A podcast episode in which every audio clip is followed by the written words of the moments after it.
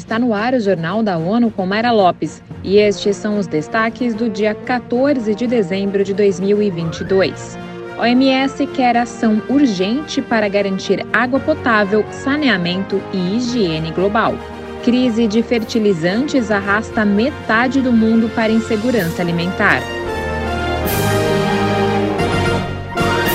A Organização Mundial da Saúde afirma que ações urgentes devem ser implementadas para garantir água, saneamento e higiene globalmente. Um novo relatório da Agência de Saúde da ONU também aponta que é necessária a gestão sustentável do recurso para evitar impactos na saúde de milhões de pessoas. As conclusões do estudo, feito com a análise da ONU Água, mostram que a aceleração dessas medidas é fundamental para alcançar o Objetivo de Desenvolvimento Sustentável 6 para a universalidade do acesso à água e saneamento até 2030. Enquanto 45% dos países estão a caminho de atingir suas metas de cobertura de água potável definidas nacionalmente, apenas 25% seguem para alcançar os objetivos de saneamento básico. Menos de um terço afirma ter os recursos humanos necessários para realizar as principais funções de água potável, saneamento e higiene. O estudo publicado pela OMS e ONU Água detalha o estado mais recente dos sistemas em mais de 120 nações.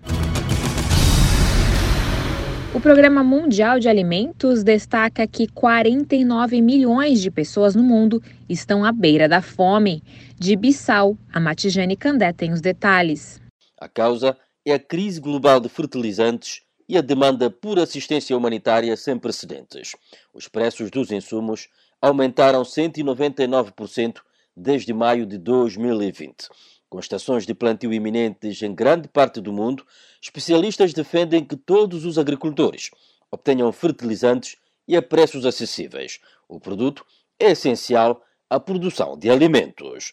De Bissau, a Matijane Candé, para a ONU News. A crise global de adubos, choques climáticos e conflitos afetam a produção de alimentos. A previsão é de uma queda de 2,4% na produção global de milho, arroz, soja e trigo, uma quantia que, segundo o PMA, é suficiente para alimentar 282 milhões de pessoas por ano em calorias.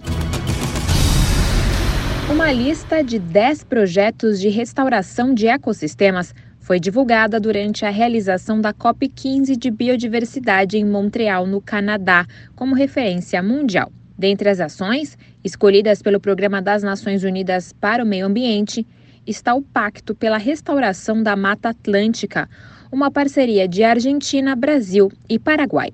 Os 10 projetos foram declarados referência de restauração mundial e podem, com isso, receber financiamento, aconselhamento e promoção apoiados pelas Nações Unidas. A escolha é parte da década da ONU para a restauração de ecossistemas, um movimento global coordenado pelo PNUMA e a Organização das Nações Unidas para Alimentação e Agricultura. A proposta quer evitar e reverter a degradação de espaços naturais em todo o planeta.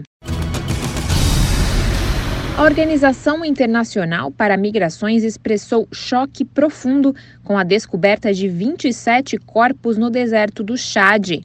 O grupo de imigrantes teria saído de suas casas no centro-oeste do país, num veículo que pode ter quebrado no deserto. Mônica Grayle tem as informações. Ainda não há mais detalhes sobre o que ocorreu, mas autoridades trabalham com a hipótese de que os migrantes tenham morrido de sede no deserto. Dentre as vítimas havia quatro crianças e eles teriam começado a viagem há 17 meses após deixarem Mussoro, uma cidade de cruzamento localizada no centro-oeste do país africano. A polícia desconfia que eles tenham se perdido no deserto e somente depois encontrado falhas mecânicas na picape que os transportava, morrendo por não encontrar água. Da ONU News em Nova York, Mônica Grayle. Na segunda-feira, a OIM emitiu uma outra nota sobre a morte de outros 27 imigrantes etíopes cujos corpos foram abandonados numa rua da Zâmbia.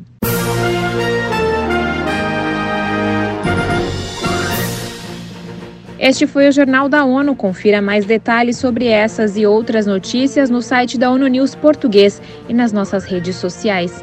Para nos seguir no Twitter, acesse arroba ONU News.